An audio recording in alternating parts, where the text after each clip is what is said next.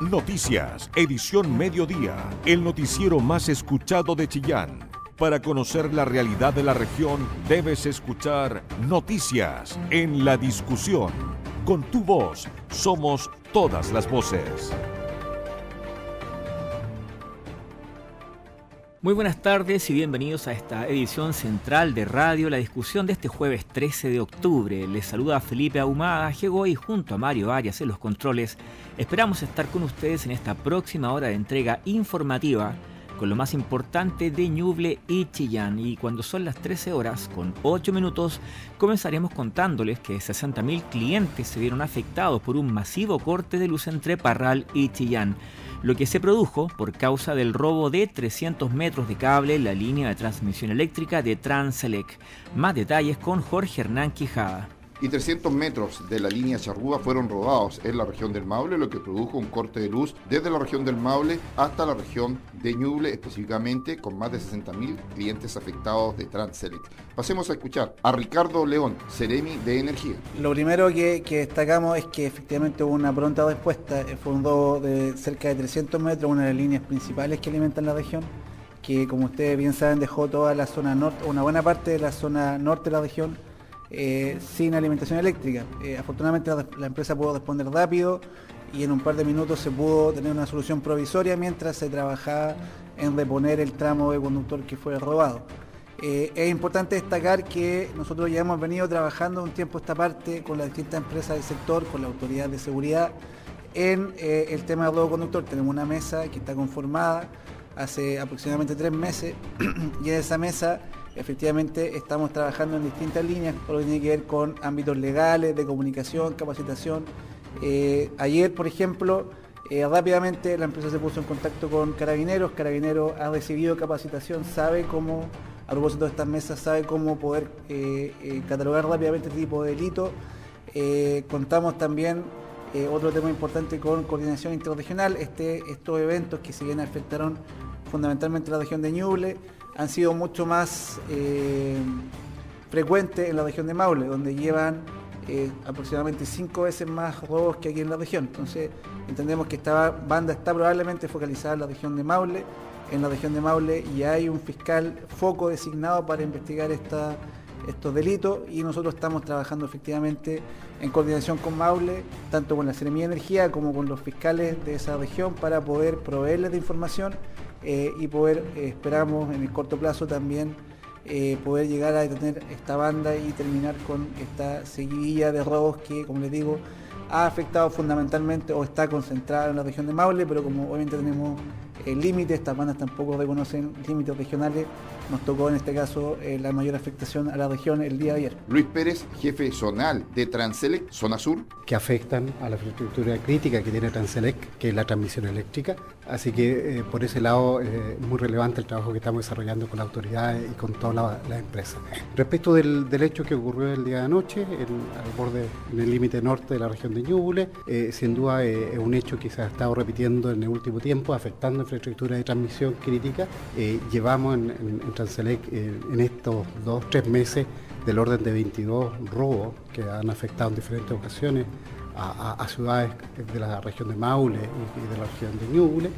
Eh, el caso de anoche eh, tuvo un impacto muy grande en, las ciudades de Parral, San Carlos y Chillán, o sea, se interrumpió el suministro eléctrico por breves minutos, pero aquí hubo un impacto importante que lo está viendo la comunidad, razón por la cual este hecho es grave la persecución de estas bandas organizadas que están actuando en todo el país, es importante perseguirlas y poder lograr los resultados que nosotros queremos de, tener esto. Bueno, es parte, es parte de, las tantas medidas que se pueden hacer de, de ir reponiendo, de hecho nosotros reponemos con aluminio, todas estas instalaciones, esta infraestructura que, se va modernizando y se va actualizando. De esta manera se ha conformado una mesa para, junto a las policías, carabineros y PDI, poder de esta forma dar con estas bandas destinadas al robo de cable de cobre. Periodismo regional, con noticias de verdad, noticias en la discusión. Y siempre en temas policiales, les contamos que una banda de delincuentes de entre 18 y 14 años, todos de Chillán, fueron formalizados por robo con intimidación tras asaltar a un dependiente de un servicentro en Cofquecura,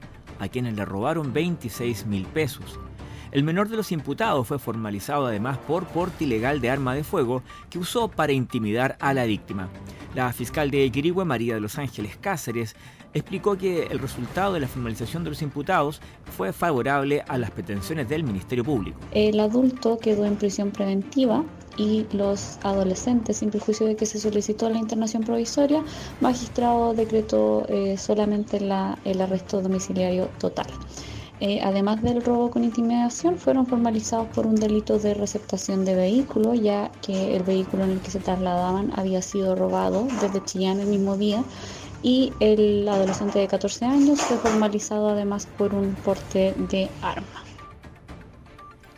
Finalizada la audiencia y ya decretadas las medidas cautelares para los tres, repetimos, el mayor en prisión preventiva y los otros dos menores, adolescentes, la verdad, quedaron con arresto domiciliario total. El juzgado de garantía de Quirigüe decretó un plazo de tres meses para la investigación judicial del caso. Con tu voz somos todas las voces, noticias en la discusión, el medio informativo más importante de la región de Ñuble.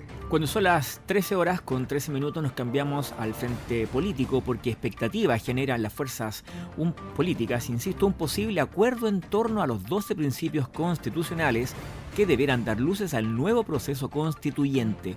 El oficialismo, Chile Vamos, la democracia cristiana y amarillos esperan zanjar los llamados bordes, que serán el punto de inicio para la nueva propuesta constitucional. La nota política es de la periodista Isabel Charlín.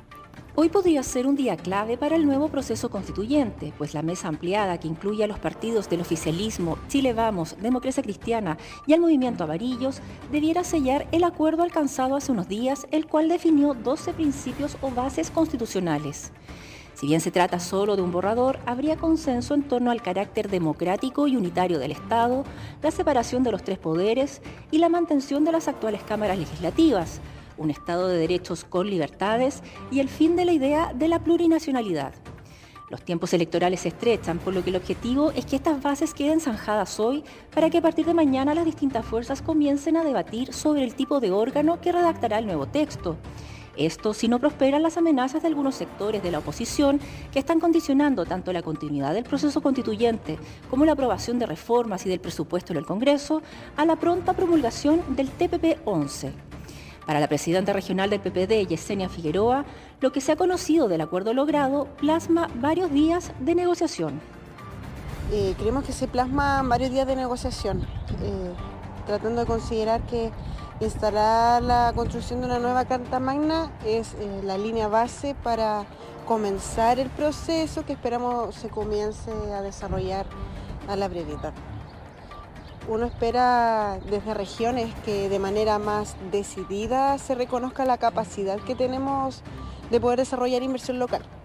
Así políticas públicas, desarrollo empresarial, comercial, deportivo y también cultural. Pero esa temática no se aprecia, pero confiamos que se considere. Esperamos que de manera más decidida Chile sea considerado por fin un Estado social de derecho, con un sistema de previsión social solidario, con educación y salud gratuita, pero no alcanzamos a leer ese acuerdo. Desde Renovación Nacional, su presidenta regional, Camila López, manifestó que los 12 puntos aseguran que no se enfrentará a un proceso como el anterior. Se han abordado que buscan dar tranquilidad a los chilenos, que no enfrentaremos un nuevo proceso constituyente como el anterior. Está dentro de nuestras expectativas poder definir nuestros emblemas nacionales, el compromiso asumido con la campaña, con el Estado social y otros aspectos institucionales importantes como la separación de poderes del Estado y un Estado unitario está dando respuesta a las principales preocupaciones de los chilenos y eso es lo más importante de esta discusión. Ahora tenemos bases más claras y es importante que podamos definir un mecanismo efectivo para que se respeten estos bordes. Rodrigo Pulanco, presidente regional de Revolución Democrática, en tanto, sostuvo que aunque el acuerdo no es definitivo, expresa ya algunos consensos. Aunque aún no hay una propuesta oficial, ya que no hay un texto definitivo, ya se alcanzaron varios acuerdos que tienen consenso entre todas las fuerzas políticas legítimamente electas y se consignaron varios temas muy sensibles para toda la ciudadanía, como son que Chile es una república democrática, cuya soberanía reside en el Estado y que este es unitario y descentralizado, muy importante eso. La cultura consagra que el terrorismo en cualquiera de sus formas es, es en esencia contrario a los derechos humanos. La Constitución reconoce además que los pueblos indígenas que habitan su territorio como parte de la nación chilena y que ésta es una e indivisible y el Estado respetará y promoverá sus derechos y culturas. Que Chile es un Estado social y democrático de derechos, cuya finalidad es promover el bien común. En el marco de las conversaciones, Chile Vamos solicitó formalmente establecer un mecanismo que haga exigible las bases constitucionales que se acuerden. Proponen que pueda llevarlo a cabo un equipo ad hoc integrado por políticos y expertos, un órgano político como el Senado o un organismo jurisdiccional como la Corte Suprema o el Tribunal Constitucional. Toda la información que te interesa. Noticias en la discusión 94.7 FM. Un nuevo llamado para postular al programa de recambio de calefactores 2022 realizó la Seremi del Medio Ambiente de Ñuble. En esta oportunidad se trata de equipos de aire acondicionado, los que fueron presentados en la Junta de Vecinos de la Población Purén de Chillán. Entre las ventajas que se destacaron respecto a estos equipos por parte de las autoridades están su funcionamiento más silencioso, ya que el compresor y el ventilador funcionan a velocidades bajas también la temperatura se mantendría más estable sin cambios bruscos y permitiría más ahorro de energía gracias a que son equipos más eficientes en el consumo eléctrico. También cuida el medio ambiente según señalaron a través del uso de energías limpias. Este es el tercer llamado del programa de recambio de calefactores 2022, luego que se iniciara este programa con un primer llamado para postular a la línea pellet y otro de también aire acondicionado. El Ceremi del Medio Ambiente de Ñuble, Mario Rivas, sostuvo que si bien este año se evidenció una disminución de un 50% de episodios críticos menos en materia de contaminación ambiental respecto al 2018, se seguirá ahondando en este programa, diversificando la calefacción sustentable de la mano con el gobierno regional. Si bien obtuvimos buenos resultados en la calidad del aire durante el periodo 2022, donde se evidenció una disminución de un 50% de episodios críticos respecto al año 2018, es algo en lo que vamos a seguir profundizando. Además de actualizar el Plan de Prevención y Descontaminación Atmosférica, el PPDA, seguiremos ahondando en este programa de recambio de calefactores, diversificando la calefacción sustentable de la mano con el gobierno regional. El proceso comenzó este martes 11 de octubre y se extenderá hasta el martes 25 de este mismo mes. Las postulaciones se pueden hacer de forma presencial en las oficinas de apoyo del programa de recambio de calefactores. En Chillán, la oficina se encuentra en Independencia 233, Independencia 233, mientras que la de Chillán Viejo está en Juan Martínez de Rosas 489. Ambas atienden de lunes a viernes de 8 y media hasta las 13.30 horas en la mañana y por las tardes desde las 3 a las 5 y media en horario continuado. También las postulaciones al programa se pueden realizar vía online a través del sitio web www.recambiodecalefactores.cl. Toda la información que te interesa. Noticias en la discusión 94.7 FM. 13 horas con 21 minutos. Ñuble aparece como la tercera región donde más extranjeros llegaron durante el año 2021. Colombia, Venezuela y Haití aparecen como las nacionalidades predominantes de inmigrantes. El delegado presidencial Claudio Ferrada afirmó que a partir de estos datos se deberá ahora elaborar e indagar sobre temas como por ejemplo cuáles son las principales ofertas laborales que los motivan a llegar a nuestra región y también si estas personas están o no regularizadas. El informe de Jorge Hernán Quijada. En materia de llegada de extranjeros, Ñuble aparece en el tercer lugar a nivel nacional, detrás de Arica y Parinacota, así como de la región de Tarapacá. En este aspecto, ha llegado en el último año una cantidad importante de migrantes que son venezolanos, colombianos y haitianos. Pasemos a escuchar en primer término sobre este tema a el director nacional del Servicio de Migraciones, Luis Eduardo Teller, quien habla en materia nacional. Hoy presentamos un insumo sumamente importante del Servicio Nacional de Migraciones para la formulación y planificación de las políticas eh, locales de los municipios, de los gobiernos regionales y también del Ejecutivo. Presentamos la estimación de población migrante residente eh, en el país de em, fecha al año 20, al 31 de diciembre del año 2021. Esta estimación nos mostró un crecimiento leve respecto del año 2020 que se explica principalmente por el factor de la pandemia. Recordemos que el año 2021 estaba eh, la frontera cerrada por, por, la pandemia y por lo tanto el flujo migratorio se redujo eh, sustantivamente. Ahora, es importante considerar en este sentido que esta estimación no incluye a las personas que ingresaron por paso no habilitado, puesto que el cierre de la frontera debido a la pandemia generó ciertamente un incremento de la eh, migración irregular. Este año no hemos eh, incluido en la fórmula del cálculo de la estimación la migración irregular, pero sí nuestros equipos están trabajando para que en la próxima estimación podamos tenerla incorporada, puesto que nos parece una, una cuestión eh, muy importante de considerar en, en, futuras estimaciones. Por su parte, Felipe Mayía, jefe del Departamento de Estudios del Servicio Nacional de Migraciones, en el colectivo de personas venezolanas como el colectivo más numeroso del país. Eh, eso no cambia en relación a la cifra anterior. Eh, Perú eh, también se mantiene dentro de, los principales países y en ese sentido no hay grandes cambios respecto de los colectivos, respecto del 2020, la estimación 2020 respecto al estado 2021. Principalmente Santiago, eh, vemos que hay una fuerte concentración de, las personas extranjeras eh, en Chile en las comunas de la región metropolitana. Eh, veíamos los datos que dentro de las 11, digamos, dentro de las 42 comunas de 10.000 o más habitantes de población extranjera, muchas de ellas se concentran efectivamente en la región metropolitana y en algunas comunas del norte como Antofagasta. O sea, el, dato específico está publicado eh, respecto del 2020, crecen aproximadamente 22.000 personas más respecto del y, en el caso del 2018 cerca de 180.000 personas, un poquito más. Pero esas cifras están publicadas, la cifra exacta, digamos, la comparación 2020 y la eh, respecto del 2018. No, en el caso de la comunidad venezolana se mantiene como el colectivo más numeroso, un 30%. Hay una leve disminución, de hecho, de la, de la colectividad venezolana con respecto al 2020 pero sigue siendo el colectivo más numeroso en el país.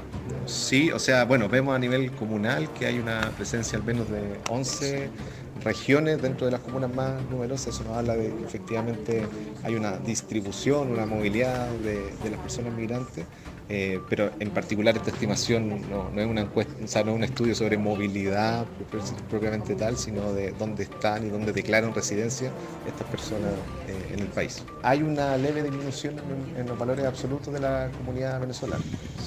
Eh, bueno, en el caso, uno de los desafíos metodológicos de, de, esta estimación es precisamente incorporar registros administrativos que den cuenta de las personas extranjeras en condición de irregularidad. Y ese es uno de los desafíos, digamos, metodológicos ya para el trabajo de la estimación 2022. El delegado presidencial en Ñuble, Claudio Ferrada, señaló que, si bien es cierto, hay un número importante de migrantes que llegan a nuestra región en busca de trabajos, sobre todo en materia agrícola. Eh, obviamente eh, eh, tenemos que hacer cargo efectivamente de la gente que inmigra a, nuestro país y es por eso que hemos detallado una serie de, de mm, desafíos que tenemos que plantearnos también como región de Ñuble para también absorber aquellos eh, inmigrantes que están llegando por alguna opción a la región de Ñuble probablemente la mayor de ellas sea una opción laboral en la cual quieren venir aquí a contribuir también. Eh, son una región agroturística por excelencia, donde una de las complejidades que se ve también en el mundo del agro es la falta de mano de obra, la, falta de capacidad, donde yo eh, tengo la impresión de que podría haber un buen feedback eh, respecto de poder cubrir esas necesidades también empresariales y laborales que se generan en esta región. Pero claramente el Estado tiene que ser eh, y tiene que mirar de una forma mucho más integral la, participación y la integración de todos los extranjeros a nivel nacional y por supuesto no estamos exentos de esa mirada y de esa responsabilidad que tenemos como sociedad aquí en la región de Ñuble. Sin duda, eso ya estamos trabajando con, con migraciones, con PDI para efectos de que los extranjeros que lleguen a nuestra región también cumplan con la normativa vigente, eh, para que regularicen aquellos que no tengan eh, todavía su situación migratoria regular lo regularicen y aquellos que no cumplan con los requisitos obviamente tendrán las sanciones que eh, la nomenclatura jurídica sostiene. Un tema que está preocupando a la autoridad a nivel nacional y también regional en cuanto a lo que ha sido un gran número de migrantes que está llegando a nuestro país y región de Ñuble. Habrá que ver ahora cómo las policías trabajan en ver que estas personas lleguen, sin lugar a dudas, con todos sus papeles al día. De lo contrario, si no lo es así, tendrán que ser deportados. Con tu voz somos todas las voces, noticias en la discusión, el medio informativo más importante de la región de Ñuble. Cerramos este primer bloque contándoles que detenido en San Carlos quedó un delincuente santiaguino que intentó asaltar una sucursal bancaria, un serviestado eh, puntualmente, utilizando un hacha. Será formalizado en las próximas horas. Marlene Guerrero en el Frente Noticioso Policial. Y en horas de esta tarde se espera que comience la audiencia de formalización de un imputado con domicilio en la ciudad de Santiago, quien el día miércoles pasado intentó asaltar una entidad bancaria en el centro de San Carlos, utilizando un hacha como elemento de intimidación, pese a que agredió en reiteradas ocasiones, aparte del personal de seguridad de la sucursal, a algunos clientes que se encontraban en el local, más la misma acción de los vigilantes frustraron las intenciones del delincuente, quien trató de arrancar del lugar. Pasemos a escuchar lo que comentó al respecto la capitán Sandra Zapata, subcomisario de la primera comisaría de San Carlos. El día de hoy, en horas de la mañana, personal de la primera comisaría de San Carlos recibe un comunicado de la central telefónica informando que en sucursal del Banco Estado Express de esta comuna, un sujeto habría golpeado e intentado sustraer el arma de servicio del vigilante privado a fin de efectuar un asalto a esta sucursal, por lo que al trasladarse al lugar son alertados por testigos procediendo a la detención de un hombre adulto con domicilio en la región metropolitana, quien además, entre sus vestimentas, portaba un hacha. Fiscal de turno dispuso su control de detención para el día de mañana, mientras personal de la CIP de la primera comisaría las pericias correspondientes en el trabajo del sitio del suceso. Carabineros logra la detención de esta persona en la vía pública, luego que transeúntes que advirtieron lo ocurrido ayudaron a capturarlo. El imputado con domicilio en la región metropolitana fue puesto a disposición del tribunal por los delitos de robo con violencia e intimidación en calidad de frustrado y porte de elemento cortante. En tanto, el vigilante de la sucursal bancaria resultó con lesiones de carácter leve. Todos los puntos de vista, con todas las voces, en el medio más confiable de la región de Ñuble. La discusión. 13 horas 35 minutos y ya tenemos cerca de 16 grados en este día muy despejado y que se va a mantener así toda la jornada, pero nada de temperaturas altas, 17 es lo máximo que vamos a sentir entre las 3 y las 6 de la tarde.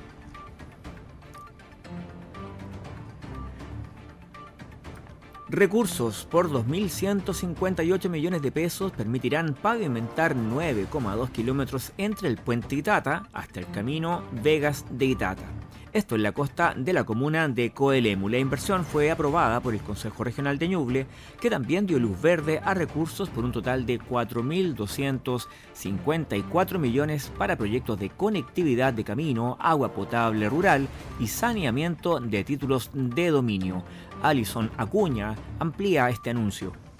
9.2 kilómetros de la ruta N14O serán pavimentados específicamente entre la intersección de la ruta 126S del puente Itata hasta empalmar con el camino a Vegas de Itata. Este proyecto fue aprobado por el Consejo Regional de Ñuble en su sesión número 98 en la misma plaza de Coelemu frente a la comunidad. Los 4.254 millones se utilizarán para dar el vamos a proyectos de conectividad de camino, de agua potable rural y saneamiento de títulos de dominio.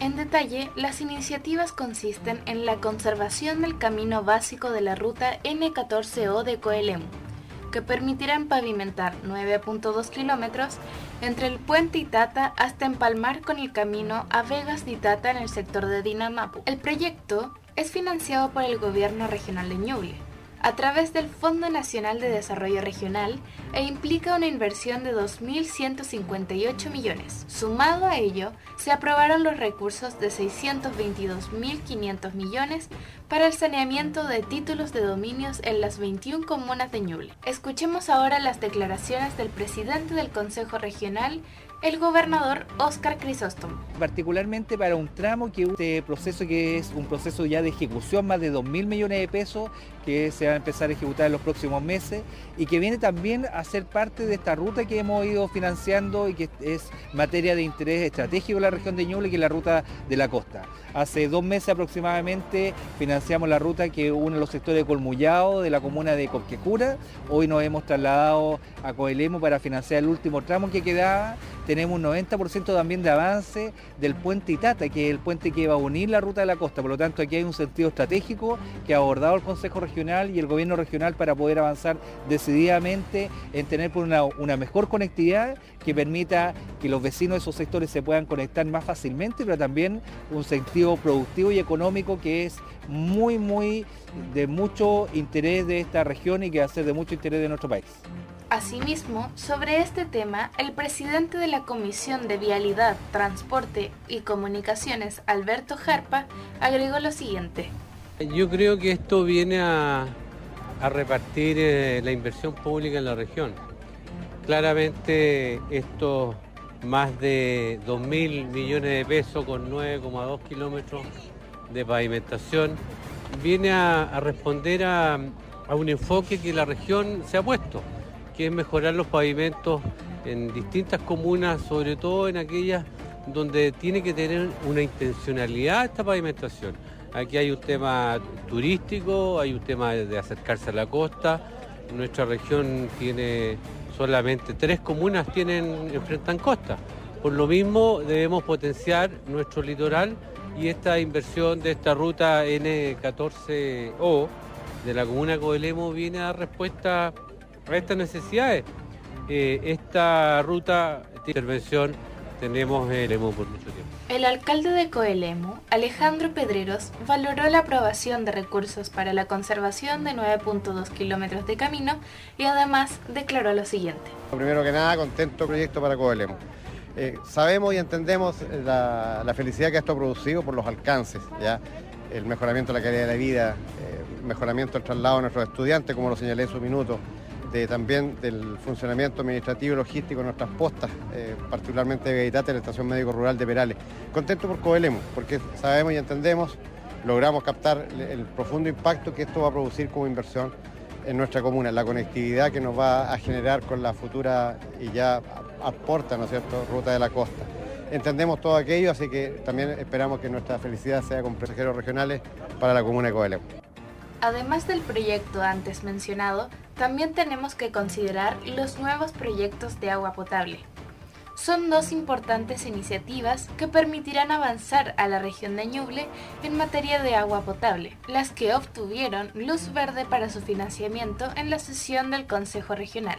La primera de ellas, el programa de transferencia de asistencia técnica para el diseño y formulación de proyectos de APR en Ñuble, se proyecta que 2.150 hogares normalizarán su conexión y 2.462 podrán habilitar una red de agua potable. Y en segundo lugar, el proyecto Ampliación de la red de agua potable, aguas servidas y PEAS de la Villa Los Artesanos de Ninhue. Sumará 31 casas de la comuna al sistema de agua potable y servicio sanitario. Se construirá una planta elevadora de aguas servidas, lo que implica mejoras sustanciales en la calidad de vida de los porque tu opinión nos importa. Escuchas Noticias en la discusión.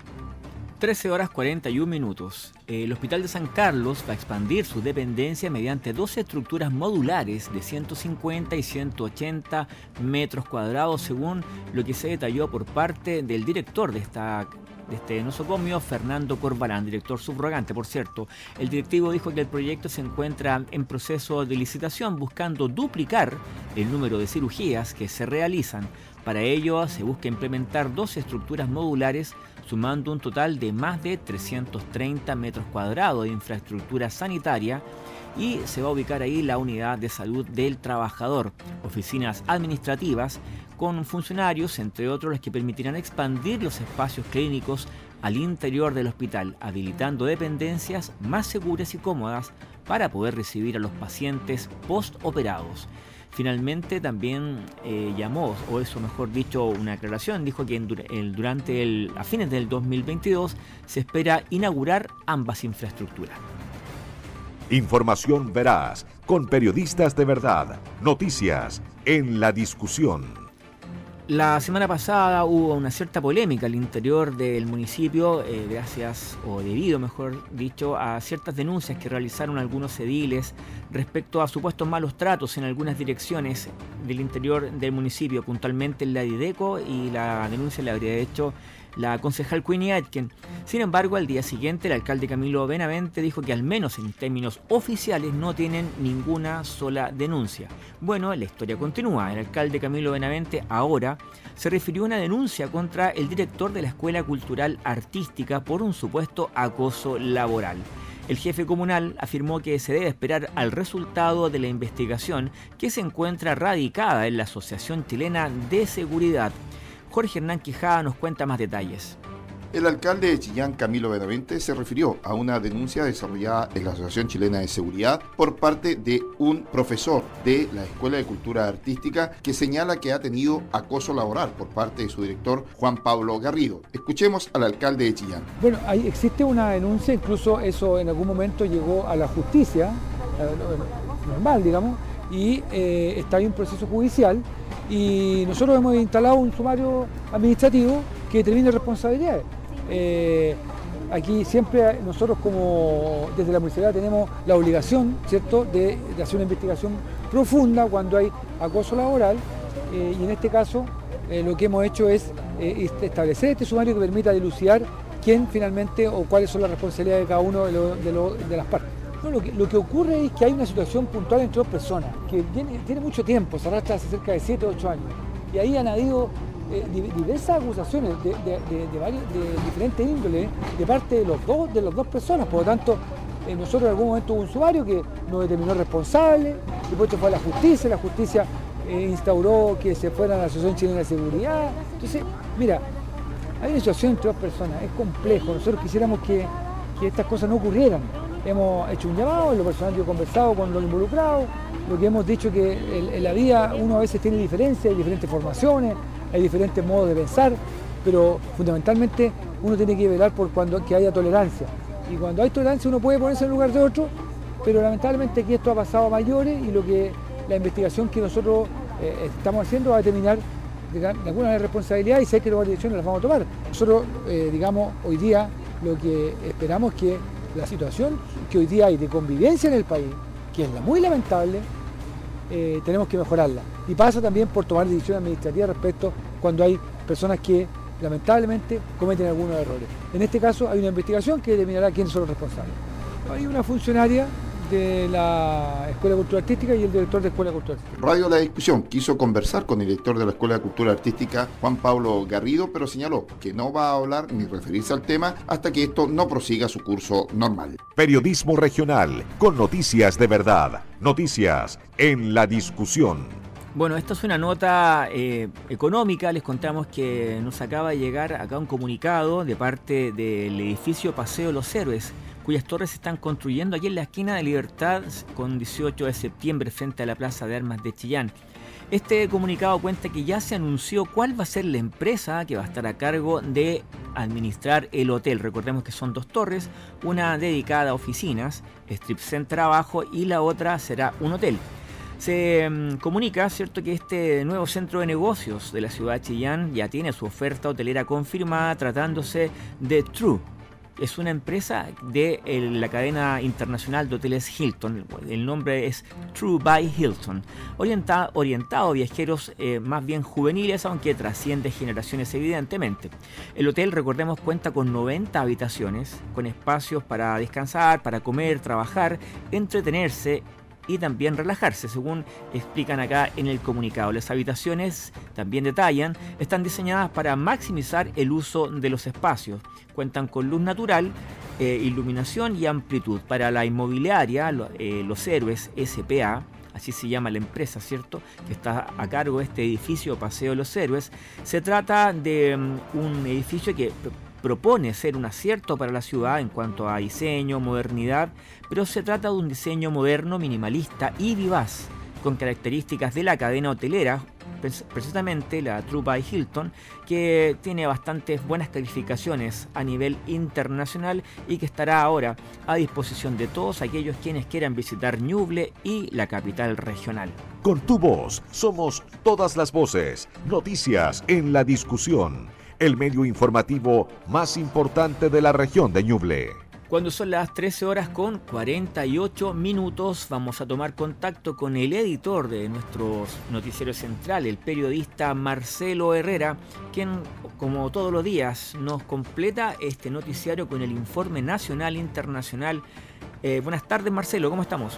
Hola, ¿qué tal? ¿Cómo te va, Felipe? Muy buenas tardes. Vamos a conocer de inmediato las noticias del ámbito nacional e internacional. Vamos a comenzar, por supuesto, con todo lo que ha conllevado. Está todo puesta, toda la atención en el caso, ¿verdad?, del eh, asesinato del, del, carabinero sargento Carlos Retamal, producto de este fierrazo, ¿verdad?, cuando fiscalizaba una fiesta, perdón, una carrera clandestina en San Antonio porque durante esta madrugada se entregó a la policía un hombre de 24 años asegurando que es el autor del ataque que causó la muerte al sargento segundo. Según información entregada por la Policía de Investigaciones, un sujeto identificado como Jeremy, Jeremy Rodríguez Carballo llegó al cuartel de la institución en San Antonio reconociendo su autoría en el hecho. Además, según la PDI, el imputado no habría, presentado, no habría prestado declaración escrita sobre el crimen. Sin embargo, testigos lo situaron en el lugar como autor del hecho. El eh, fiscal de la causa, Osvaldo Osandón, gestionó una orden de detención verbal contra Rodríguez, por lo que la, la PDI procedió a su detención.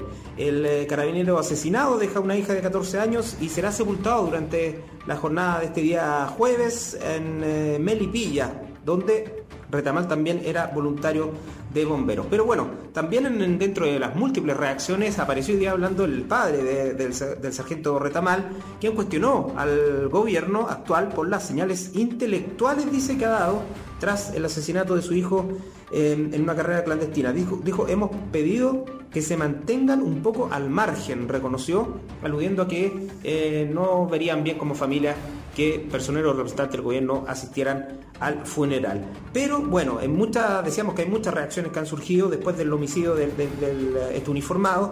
Fíjense que el presidente de la Comisión de Seguridad Pública del Senado, José Miguel Insulza, descartó que sea posible endurecer las penas por el crimen de un policía.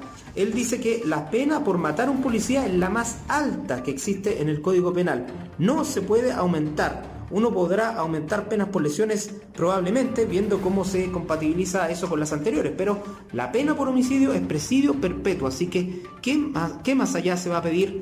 Se cuestionó el eh, parlamentario en Radio Cooperativa, unas declaraciones que llegan en medio de verdad todas estas... Eh, estas em, declaraciones que han hecho expresamente parlamentarios pidiendo el aumento de las penas contra personas que em, ataquen a personal uniformado, a carabineros o a, las policías, ¿verdad? Pero eh, aclara justamente el senador eh, José Miguel Insulza, quien es presidente de la Comisión de Seguridad Pública del Senado, que ya no es posible endurecer las penas porque existe la pena en el Código Penal que por matar a un policía es la pena más existente, más eh, alta que existe en el Código Penal que lleva a la, mm, al presidio perpetuo.